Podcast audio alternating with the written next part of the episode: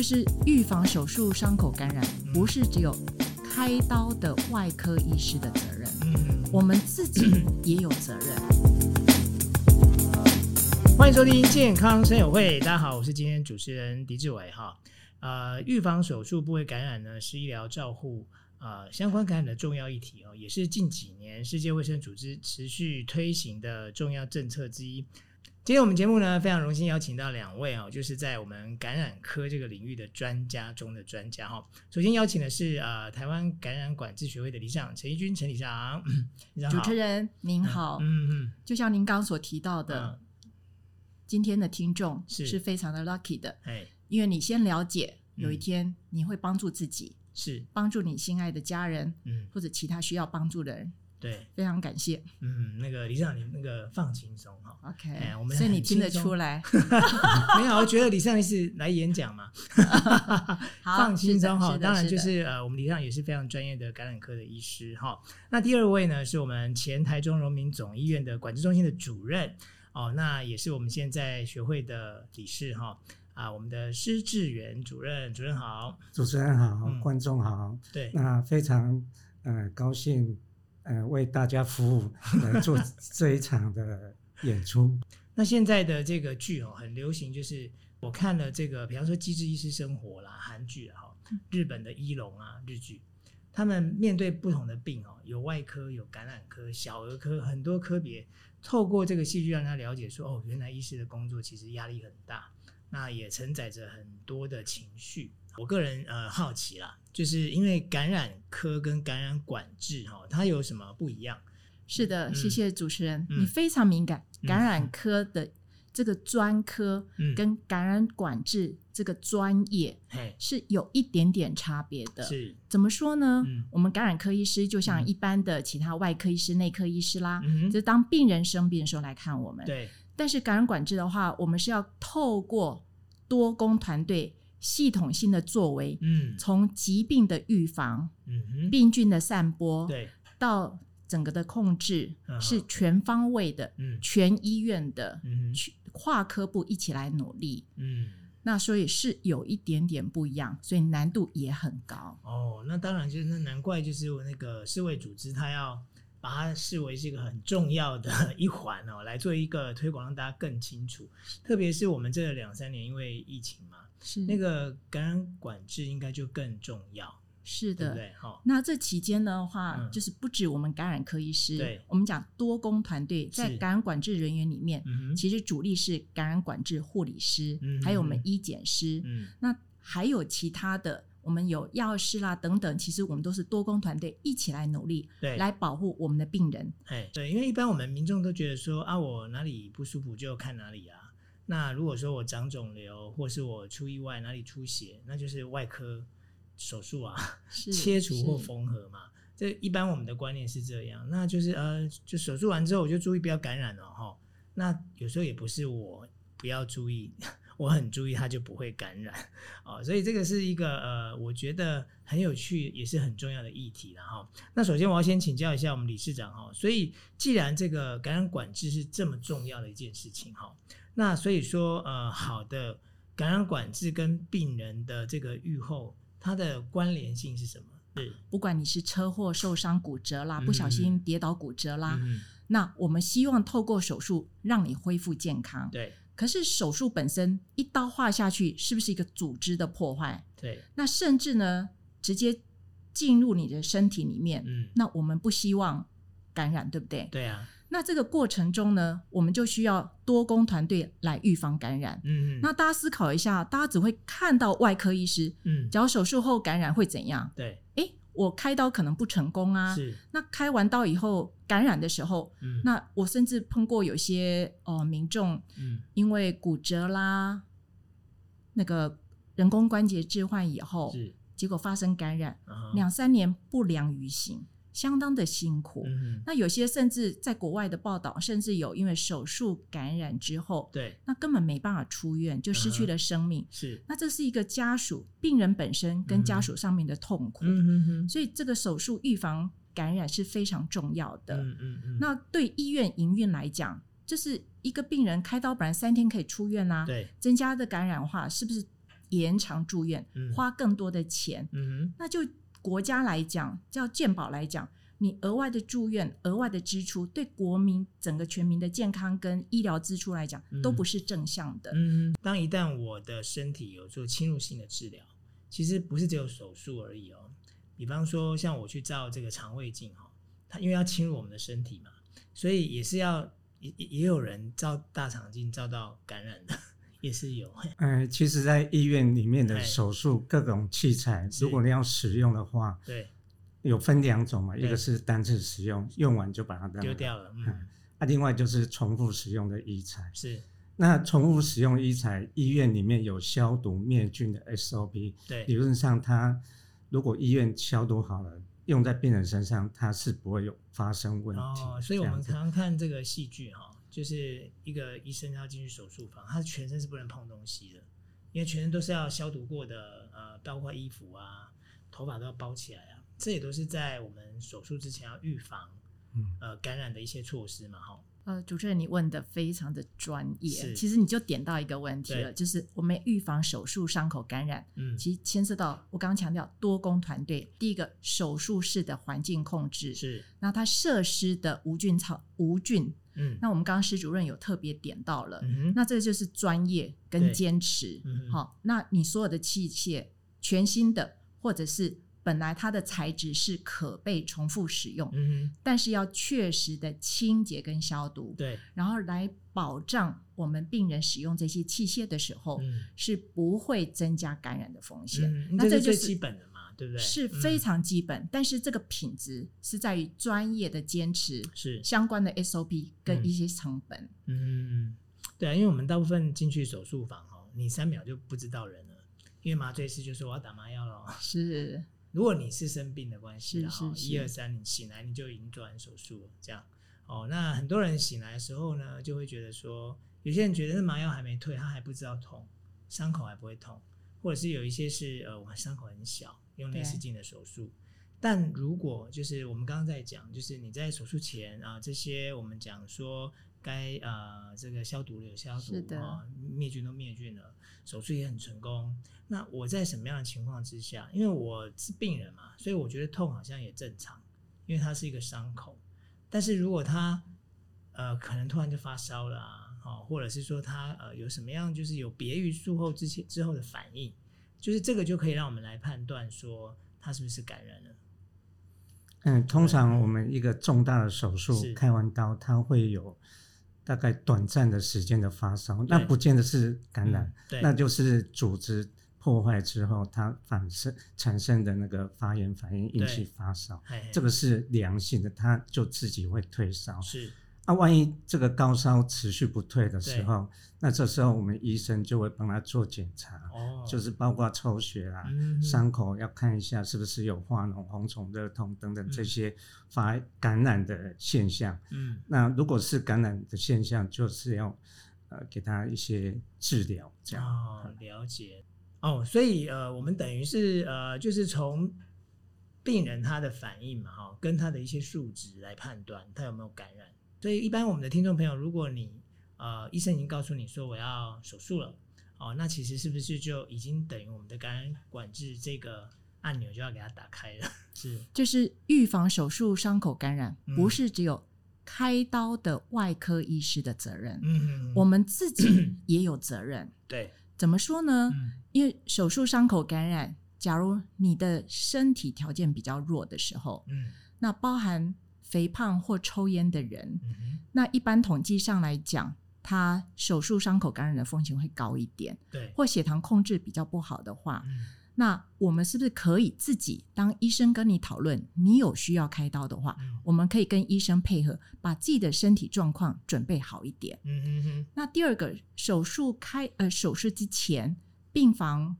有的时候会跟你特别交代，嗯、手术的部位的身体清洁很重要。嗯、那这是也是我们自己可以去一起跟医师、跟护理师、跟我们医医工医师团队一起努力的。嗯嗯、还有很重要的，因为刚刚主持人你也提到了，嗯、手术之后我们自己是不是要仔细观察自己的现象？对。那呃，更重要是接受我们医师跟护理师告诉我们。如何在手术后预防感染。嗯，我们过去就有一个例子喽，嗯、那个病人就是开颅手术，嗯，脑袋瓜开刀开了以后，居然开刀的地方感染，这是一个很严重的问题。对，然后外科医师很困扰，就把它转给我。嗯哼。然后他得到的菌是非常少见的分支杆菌，是水水中有的菌。啊，那我就跟他讨论很久，我说这个是我们医院监测里面根本不会发生的事情。那我们怎么会知道是这个菌？是因为抽血做哦是哦呃没有，我们直接在手术的部位去抽脓出来做化验啊。哦，那要确定是什么病菌感染之后，我们感染科医师才会给予一个特效药。对，那最后当然是很。很幸运处理的很好，他是脑开了之后是伤口化，对对对，哦、这很严重、很严重。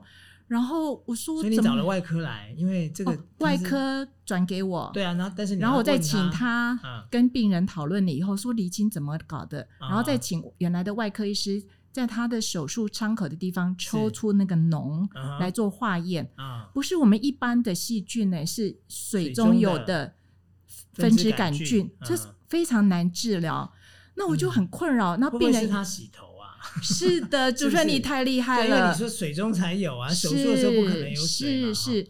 那我手术后，外科医师跟护理师都会跟你讲说，手术后多少时间你不能碰水。对。那这个时间会因为因为个人的体质状况会有点差别。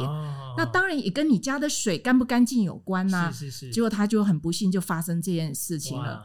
哇！因为医生跟我说五天以后可以洗头啊，可是我的体质可能我要十天才好。是的，对对对对，好可怕。那我们到底几天才可以碰水比较好？还是遵照医生的指示？医生告诉我五天呢。呃，有的时候，假如说你的对你的营养比较不好，你发现你这伤口愈合比较弱的话，还有你对你家的自来水的水质不是那么有把握的话，稍微再延后一点，或者用比较干净的水。去做头部的清洁，嗯，就是我们的认知哈，感染就是伤口发炎了，嗯，对。如果是这样子的一个感染，但是呃，嗯，我们刚刚在私底下聊天的时候，也有讲到说，有些感染哈是呃，因为那个地方部位本来就有细菌，像我们的肠子，是对，所以呃，我私下跟主任在聊的时候啊，就有讲到说，如果是开什么样的手术哈，因为我刚刚讲是外边的伤口嘛，像像您刚刚提到这头部的。他可能自己觉得，哎、欸，好像干掉了或者怎么样，但其实还没有完全，他就去洗头，所以才会造成这样的感染嘛。外面的伤口我们是可以判断的，但是里面的伤口我比较难判断。那像我想要请教主任的是说，我我做这个骨刺的手术啊、呃，跟做我们讲器官的手术，特别是大肠或者是胃，是不是他那个感染的比例啊，或者是说风险也不一样？嗯、呃，这当然风险不一样，嗯嗯，因为。我们的大肠或者是胃、胆道这些，它是有细菌的，嗯，而且这个开刀的那个时间会比较长，嗯，开刀时间长啊，然后你那个器官啊一切开，然后暴露在那个细菌的环境底下，嗯，那因为它的手术过程比较复杂，对，好啊，那个器官会。接来接去的，嗯，所以它比较容易导致一个感染，它感染的风险就相对会比较高。嗯，啊，如果你是那个 关节呢，对，那我们只要把皮肤消毒好，啊，好啊，进去那个器械它是无菌的，啊，你关节里面也是无菌的，对，那你手术好，那个应该手术的时间很短，可能三十分钟就结束了，嗯，所以。你在做这个关节手术，理论上它的感染率会比较小，通常都是小于百分之一。是，哦，那因为伤口还有部位不同嘛，还有呃这个手术的时间长短也都会影响到哈。所以为什么提出这个问题，就是让听众朋友你知道说，当你要做不同的手术的时候，那个不管怎么样，手术前啊感染管制就已经启动了，哦，但是就是在你的呃手术的过程当中，当然是交给医护人员嘛。那在术后。呃，这个部分就是刚刚也强调了哈，就是你要遵从医嘱啦，这比较重要。那当然你要去观察你的伤口、自己身体的状况哈，才能够提供给呃这个医护他们一些比较客观的评估哈。那因为我们这样讲完之后呢，我们来才会知道说哦，这个感染管制它其实是很重要，它也不是只有感染科一个科哈，或者是手术的外科的责任而已，是应该是整个医院了哈。那因为我们也知道说这两三年因为疫情的关系，其实有一些。非必要的性的手术是病人自己也不敢去医院。因为就很怕说，哎，空气中会不会有病毒啊？医护人员的手套会有病毒啊？那然后造成我因为手术做了什么样的感染哈？那这个部分当然就是每个医院也都做得很好了。那病人自己也知道说，这个时间点我如果不是必要的，我就不去了。好，那所以说在我们做这个感染管制的这个过程当中呢，你你们你们两位觉得在这个疫情期间啊，我们跟这个非疫情期间有没有什么不一样的地方？或者是说，因为疫情，我有什么更更严峻的挑战需要去面对？那以台湾来讲，嗯、那因为我们疫情的防治大致上是还四平八稳的，嗯嗯、所以对手术伤口预防，嗯、对手术房的感染管制来讲，嗯、我们是维持一样的高标准。嗯，那当然，我们也增加了一个保护所有进到开刀房的安全。嗯，所以民众们。在接受手术前，都被要求要进行呃 COVID 的筛检，新冠病毒的筛检。但是我们也听到国外很多很多的呃比较辛苦的地方，嗯、因为防疫呃疫情太严峻了，对，所以牺牲了很多手术呃的一个品质跟一个控管，嗯、甚至他们连要输血的呃都没有血液可以输，嗯、然后。刚刚我们施主任也点到了，嗯、有些连呃一些纱布啦等等的器材都不够，嗯、对，所以在国外有些是影响非常非常大的。嗯、那不晓得主任你要对在台湾影响大吗？你觉得？哎，其实，在疫情期间，大家都不敢来医院，对，所以医院的占床率有可能掉到啊、呃、只有六七成这样子。那我们很怕，就是说他不敢来医院就医，对，那会。耽误他的病情，有一些该要开刀的早点开，嗯、可是他不敢来开刀，嗯、所以就病情变严重，不管是癌症啊，或者是一些感染的现象，是，啊，造成病人的，呃，并发症会比较多。我相信每个医疗院所他们，呃，都呃很重视感染管制这件事啦，好，就是会做好一些呃，就是流程的管控，大家也不用太。惊慌，好，那一开始我有点到一点，就是说，呃，因为世界卫生组织也对于感染管制在手术的过程这件事情啊，前中后它是很重视的。那只是说现在有呃有没有有没有一些呃，我觉得 SOP 一定有，那有没有制定一些哈，就是相对应的指引啊，来呃或是一些策略啊，给你们做参考。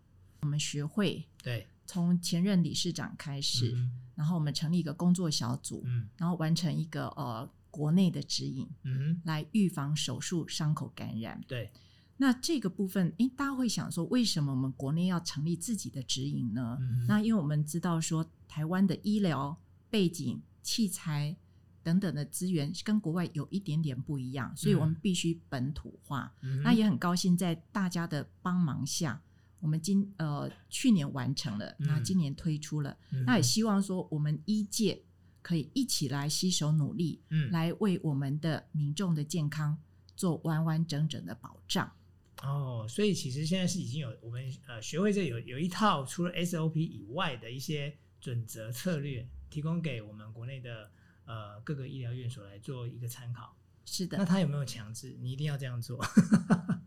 主任有强制吗？嗯其实这个指引哈，就是在我们理事长领导之下，嗯、我们呃集合了外科的医师，对还有我们感染管制的医师哈，嗯、共同来这个编辑。哦、那里面的章节大概五五个 chapter，是，然后里面内容加起来大概有三十三条的指引，是，那就是我们把这些哈该做的。把它定成一个 SOP，对，让大家可以按照这个指引去遵守，嗯、而不是说，呃，乱无章法的去做。嗯，那因为这里面有一些条文，它是有一些争议点的。对，那不管是它的证据等等级是怎么样，我们都会把它列出来，说、嗯哦、这个有实证等级很高的，对，啊，中的或者是低的，嗯、啊是。有一些是要临床医师自己去判断的，嗯，我们都把它定得非常清楚。是，那我们是参考那 WHO 的那个治疗的指引，还有美国的治疗指引，甚至还有日本的治疗指引，我们都把它纳进来，啊，做一个归纳，这样啊。不过里面有有一些小小的可惜，就是说，我们国内的呃药品。或者是说有一些器材是某一些国家它特有的，对那我们没有，那这个就是将来我们要努力的方向，可以引进这些特殊的药材或者是医材，然后让病人可以得到更多的医疗的服务。这个应该应该一般民众他会需要知道这么多吗？还是我们是针对我们的医师、护理人员这一块？当然，大部分都是医疗专业要去做的，是。可是有一些部分是要民众配合的。嗯，呃，举例来说，对，呃，皮肤准备好了。啊哈。那皮肤准备就是我们最好是手术前三天，就是要每天去沐浴洗澡。嗯。你可以用普通的肥皂，或者是有杀菌液，把身上的细菌哈，把它洗得比较干净一点。嗯。那刀划下去，这样皮肤。或者是他的伤口比较不容易感染这样子，因为有一些老人家 他失能了，他没办法自己洗，那他必须靠别人帮他洗啊。可是别人搞不清楚这些重要的事情，可能两三天才洗一次啊。所以我们是鼓励术前就是要每天洗澡这样。对，那我也我不能说我要开肚子，我洗肚子就好。啊，另外民众要配合，就是说 他可能有糖尿病是。那他就是在术前，对，就是要把他血糖控制好，因为血糖一高就比较容易感染这样子。还有一些就是抽烟的，对，啊，抽烟他可能那个我们开完刀就是他需要呼吸器嘛，对不对？那你肺功能不好，他很难去脱离这个呼吸器，对，所以我们就是希望。他在术前就戒烟一两个月哦，所以哦，那难怪就是我在做麻醉前，其实麻醉师都问你说，在问这个你有没有抽烟啊？是是是，喝酒啊？其实这都这都影响到我们在做，就是你可能会被感染哈，这些都是要可以避免的话，希望你尽量避免嘛。嗯，还有就是在术中，对，术中因为那个会发生低体温，低体温为什么？哦，低体温就是。我们开刀房里面的温度大概就是太冷吗？对，大概就是二十一度到二十三度，是这个范围。对，那我们开刀是全身脱掉啊，就是穿一件简单哎，对啊，很薄的手术服，然后开刀下去可能会流血嘛，对，那是不是要输血？对，或者是给他一些点滴液，这些输血液或是点滴液，它的温度没有到体温那么高，对对对，啊，所以。病人就会觉得冷，那个体温就会下降。哦，尤其他如果是麻醉，就是昏迷，就是他是睡着的状态啊，他不会跟你说我很冷，因为我去做手术的时候，我觉得很冷。嗯嗯。哦，因为我我我进去过两次手术房，一次是我的右边的肩膀，有一次是我呃换，另外一次是我左手了，因为我要判定，医生要帮我判定说我到底问题是什么，因为治疗了一段时间都没有好，所以他想要。帮我麻醉做一些徒手的的治疗，那那时候那没有没有侵入性了，没有开刀了。可是的确像主任你讲的，我在我那时候就因为他我在等医生嘛，我觉得我在病房里面有够冷的，非常冷。所以你说这个失温的注意，那这这手术中间那个是医护他们要注意吗？因为因为病人他已经睡着了，他不知道。但是有时候要病人去配合，当然我们。那个病人配合是他是清醒的状态，他才可以告诉你。对，就是麻醉科医师会给他烤灯，或是盖比较厚的对被单和被单。嗯。可是现在有比较新的保温毯，那保温毯就是民众要自费，可能三千块到六千块，因为那是属于个人卫生用品。对。那所以就是健保不给付。那因为如果失温是很严重的事情，哈。所以这些都是诶、欸、跟我们息息相关啦。一旦你今天要去呃做手术的时候，你必须知道的哦，因为这个专业的我们交给医师哈，那配合的就是民众或是照顾者要来配合。那所以现在对台湾来讲，我们有要去引进这些我们没有的东西吗？或者是它有什么样法规的限制吗？我们刚刚施主任也有点到一些问题，在指引，不管是国际的指引以及我们国内的指引，嗯，我们对这些实证依据，嗯，那有些是比较呃边缘的，对，那实证的强度不是很高的，嗯，但是呢，对于某些病人，嗯，我们现在因为高龄化的关系，还有癌症病人、身体体弱的病人。那基于医疗的进步，都可以接受开刀。嗯，嗯，嗯，那这样子就是体弱的人接受手术，又是高危险的手术的时候，他的感染的风险是比较高的。所以我们过去几十年推动的防治作为，嗯可能对这些病人不是很够。嗯那所以现在近年会有一些特殊的一个措施，嗯，而这大家知道，医疗医材进到台湾的时候，嗯，国家有很严格的管制措施。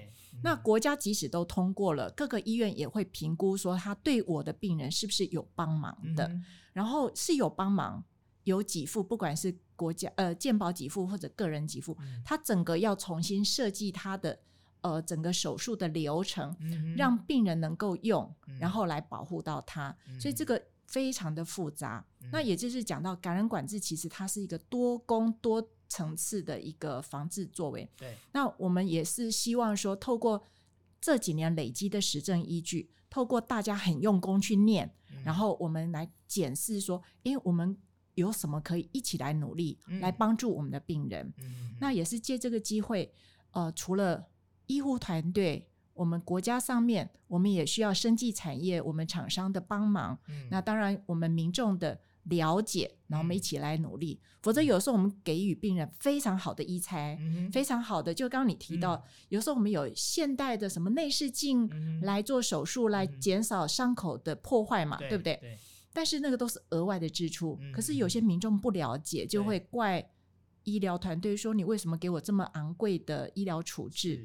那这个都是需要大家透过认识，嗯，然后一起来一起来努力这样子。其实我们台湾的医疗是真的还不错啦，哈。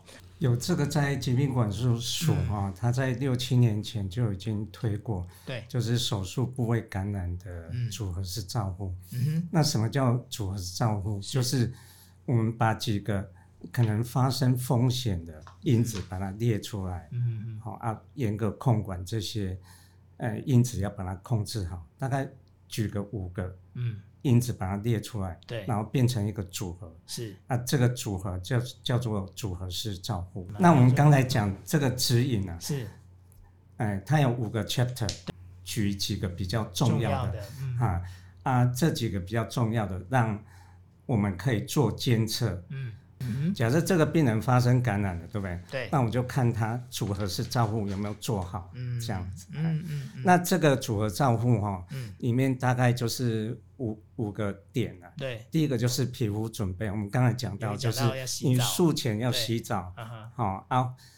现在就是另外一个皮肤准备是剪毛，就是以前我们都很早很早以前的观念是说要。那个除毛就用刮胡刀去刮，可是那容易把表皮刮破。对，那细菌在藏在里面，然后繁殖嘛。那我们刀划下去就是比较容易伤口。细菌就跑进去了。所以现在就是尽量不需要除毛，那你就不要除毛啊。万一要除毛，就是用剪毛器这样。嗯嗯嗯嗯。啊，另外一个就是降血糖，血糖要把它控制好。刚刚也有讲到了这个部分，这是一个。啊，另外就是。哎，抗生素，预防性的抗生素，病人还没发生感染嘛？对，叫预防性抗生素。那就是在病人在手术前三十分钟就给他打下去。嗯，那这个是要根据病人的体重去给予他的剂量。对，对对。啊，预防性抗生素目前在国内都做得很好，几乎都可以做到百分之九十九、一百的成。那个遵从率这样子，嗯嗯嗯啊，接下来就是体温控制，刚才有讲到，提到了，不要让病人产生低体温了，啊，嗯嗯嗯，啊，过来就是呃伤口的照护了，对，病人术后的伤口照护，其实就是每天要看一下他有没有红肿，对，热痛这些现象，啊，如果有的话，就是。及早做处理，这样对，因为我们像我们刚刚也提到嘛，因为在手术的过程当中，就是它会造成感染，应该也有一些呃是跟病人本身比较没有直接关系的哈。因为刚刚我们提到的，不管你说剪毛啊，或者是说我们讲到就是洗澡啊、皮肤准备等等，这病人他可以配合嘛。但是我如果在手术的过程当中，比方说第一个我们用到没有消毒完全的手术器具啊，或者是说。缝线也是个问题，就是呃，不管什么线嘛，那有没有呃，在我们的指引里面有没有一些引导，是说，哎，我们最好是用哪一种类型的，或者是我不晓得，哎，就是这个部分它是不是也有一个可避免的？那主持人，你讲到这个缝线，对现在有新的发明抗菌的缝线，就是它这个线上面哈，嗯，就是有加一些抗菌的成分。哦，就细菌没有办法附着。对，没在那，没办法在那边繁殖跟生存。它可以减少伤口的感染，大概百分之二十六到二十八 percent 这样。嗯哦、这是一个比较新的应用啊。我自己可以决定吗？还是说我要决定选择这个？那这个你要自费，还是不会告诉我们？那个通常医生会根据病人他的感染的风险，啊、如果感染风险很高，他可能就会使用抗菌缝线。哦，了解。那时候一般没有用这个抗菌缝线。因为刚刚您提到嘛，就是我们使用这抗菌缝线，它是可以呃降低吗？降低感染风险到二十到三十趴，对对不对？二十六到二十八 percent。好，OK，好，那所以这我没办法选哦，还是我可以要求，就算我只有肩膀动手术，这病人可以自己要求吗？嗯，还是通常通常病人不知道有这个抗菌风险，听到我们节目就知道了。哦，开玩笑的啦哈，所以呃，这个让大家多了解啦，因为像这个是我们没办法决定的嘛，所以就是医生他会按照你要手术感染风险的高低来做评估。哦，那当然我们可以把这个风险降到最低最好，因为就是刚刚提到的啊，我们有一些器官它是真的比较容易被感染。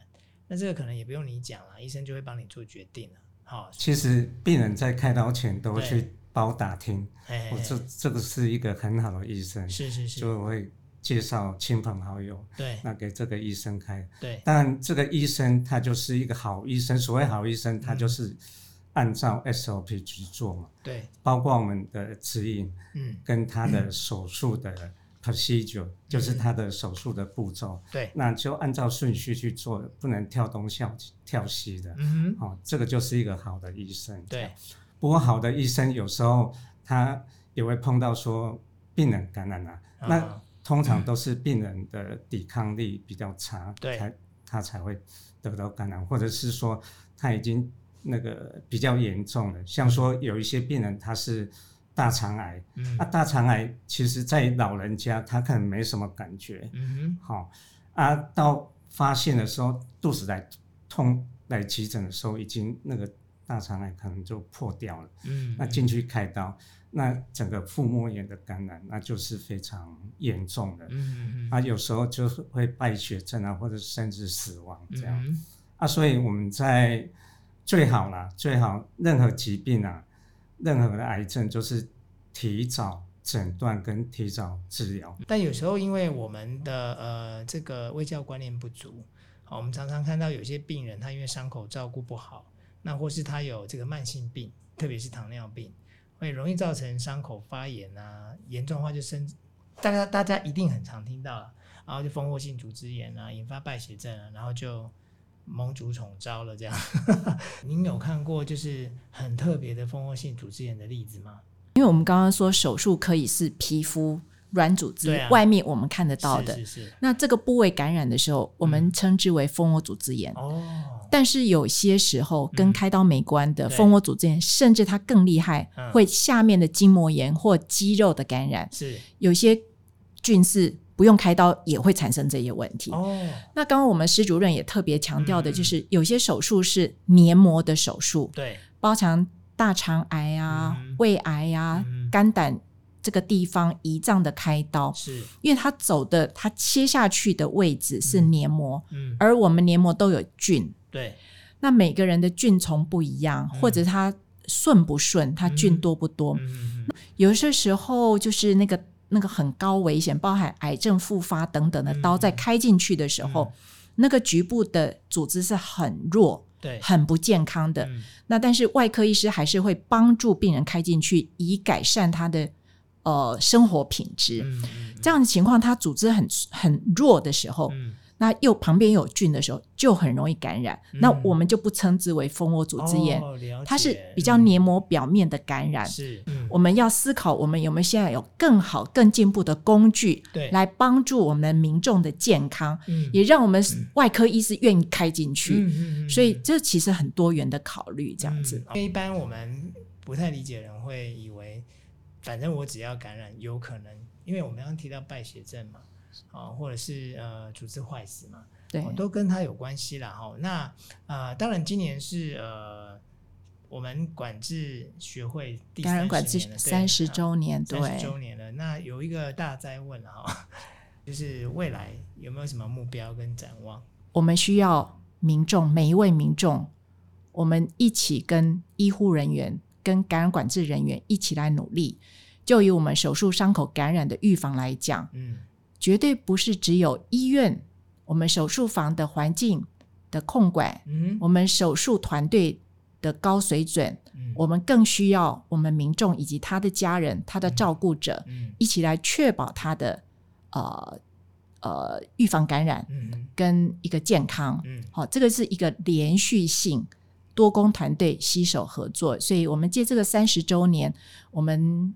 不能说是而立之年呐，嗯，三十而立，但是其实是代表的是感染管制另外一个境界，更需要今天我们主持人跟我们所有的听众，我们所有的国民，我们一起来努力。非常谢谢。对啊，你看这一本哈，我们如果是看呃这个看影音的朋友就可以看到，这就是二零二二年的手术部位感染管制参考指引，就是这一本。嗯，过去我们这些指引都是在疾病管制署带领我们学界一起来制定的，嗯、这是我们第一个用学会的名义来发行的。嗯、那我们会放在网站上，哦，欢迎各界的哦给我们会师意见，嗯，然后让我们可以更精进，嗯，我们施主任也点到了，我们这些医疗的判定很需要我们的呃医师，嗯，专业的评估，嗯、然后给予每一个人最好的建议。所以，我们目前的主轴会以数位化的方式，嗯，放在学会的网站，供跨学会所有的医师人员一起来做参考。太好了哈！那今天呢，呃，我们听完这一集，真的很清楚的了解了哈，就是呃，良好的生活品质是需要你我一起协助了哈。那包括医师、医护人员、病患本身以及照顾者啊，那有好的这个感染管制哈的这个整个 SOP 的推行。那才会呃，让我们在手术的前中后，那都能够因为手术，因为感染管制做得好，那有更好的这个医疗品质。好，那今天非常谢谢李尚还有我们的主任哈，来一起参与我们今天的节目。健康生活会，我们下次见。